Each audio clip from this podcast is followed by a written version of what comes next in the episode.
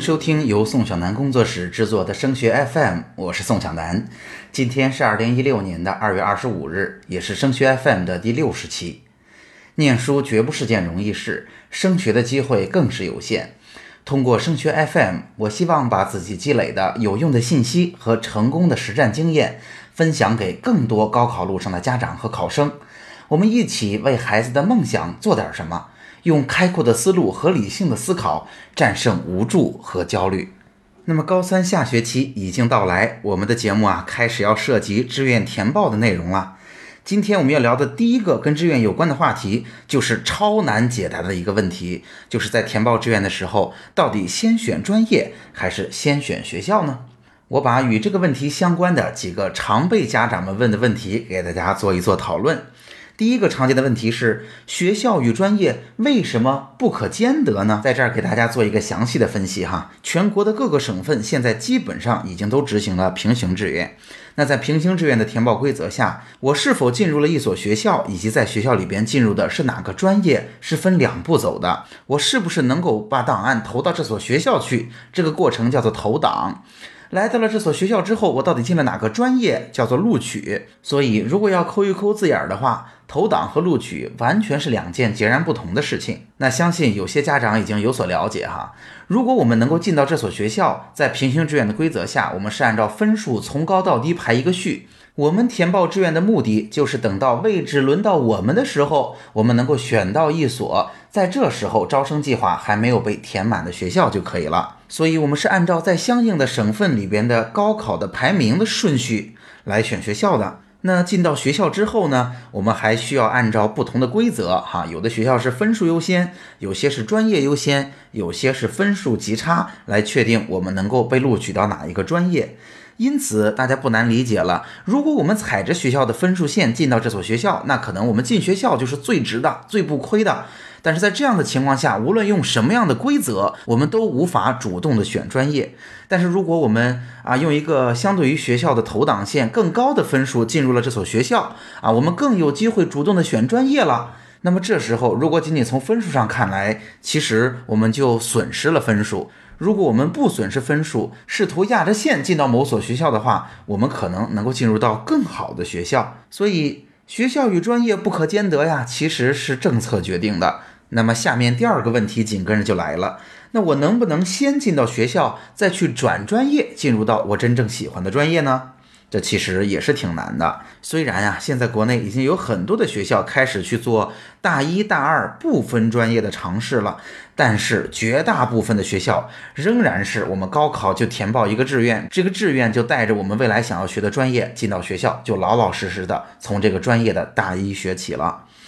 而且呀，转专业并不像大家想象的那么容易，因为为了所谓的公平。每个专业呢，基本都是成绩最好的同学才有转专业的机会。通常哈，国内的大学的规定是，如果你在我这个专业能到前百分之五到百分之十的话，你才有机会申请转出。那么有个别的学校对于它的优势专业或者说热门专业的话，甚至还会设置一些转入的限制。所以转专业这件事儿啊，到时候您遇到的绝不是能力问题，不是说我们孩子的能力不够强。但是您要想想，我们要完成一个什么样的任务？首先，我们要在不喜欢的专业里边努力的杀到年级前百分之十，然后我们还要 PK 掉那些那么多入校成绩跟我们差不多、学习能力也差不多，但是他们是很喜欢这个专业的同学，这是一个很难完成的任务。那么，相信大家知道了，学校与专业可能很难兼得，转专业又不是一个很好的解决方案的情况下。退而求其次的问题就来了，有家长就会问：那么我去一个好的学校学不喜欢的专业，到底能对我的孩子有多大的影响？学校给我的帮助不会是更大吗？那我想告诉您，这样的影响很可能是致命的。这样的影响在高中阶段，或者说从孩子小学到高中这样的成长阶段当中，您是没有经历过的。为什么这么说呢？可以说哈，高中是最后一个改掉自己不足啊，变成一个更完美的人这样的机会。相信很多高中同学，你的班主任也会告诉你，应该把谁谁谁作为榜样，改掉身上自己的缺点的。但是，之所以我们在选专业的时候，努力的让自己的性格与专业进行匹配，目的就是以后我们可以用自己的优势与他人竞争。虽然高考我们无法做选择，是一个尺子衡量所有人的，但是在未来事情就不是这样了。如果我们用自己的优势跟他人竞争，那么完全能够达到一个事半功倍的效果，而且给到我们的是无穷无尽的自信和成就感。但是在未来，如果我们非要拿自己的缺点去跟他人比，那么在未来你可能得到的就是无穷无尽的挫败，因为你无论如何怎么努力，都达不到别人的效率和高度。那同时要提醒大家哈，在高中其实我们一直没有一个概念，就是我的孩子可能很难把高中念完，我可能没有办法正常毕业啊。在高中其实我们很少有这样的经验，但是在大学无法顺利的毕业或者甚至退学的比例远比我们想象的高。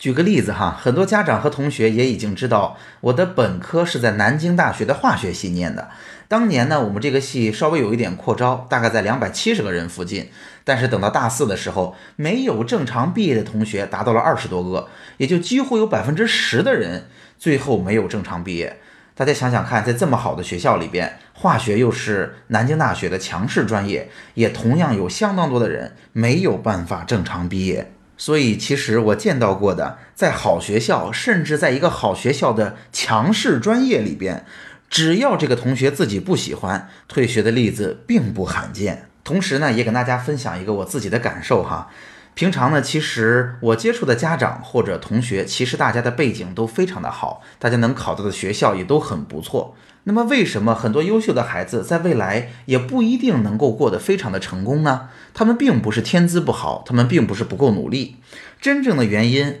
在我看来，可能更多的是在于他们在本科阶段其实并没有这个意识，说我一定要努力的花时间去选择我应该干什么，或者我适合干什么。在本科阶段，他们可能为了未来的工作，或者因为其他的原因做了妥协，并没有去选择自己最喜欢的专业。但是他们聪明啊，他们努力啊，所以在本科阶段做的还相当不错。那等到他们离开学校，来到工作岗位，头三五年他们会发现所有东西都是新鲜的，这些东西仍然激励着他，他就拼命努力。在三五年的时间里边，他就把这份工作做到了八十分。对于一个新手来说，他已经做得很不错了。在这个时候，他可能已经得到了升职，甚至已经有不错的收入，能够养活自己了。但是在这之后，如果再想要把最后这二十分达到，他可能需要花五年、十年，甚至更长的时间，花掉他百分之八十的时间来达到这最后的二十分，成为这个具体行业的专家。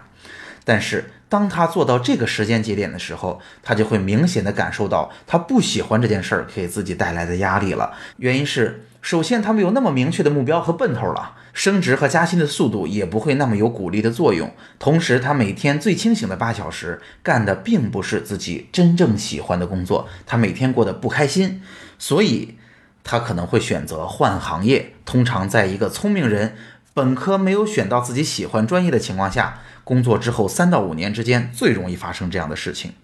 一旦发生了这样的事情，你会发现，无论是知识、经验、人脉，他在新的行当里边都要从零开始，同时他还失去了在本科阶段学习专业知识和建立人脉的机会，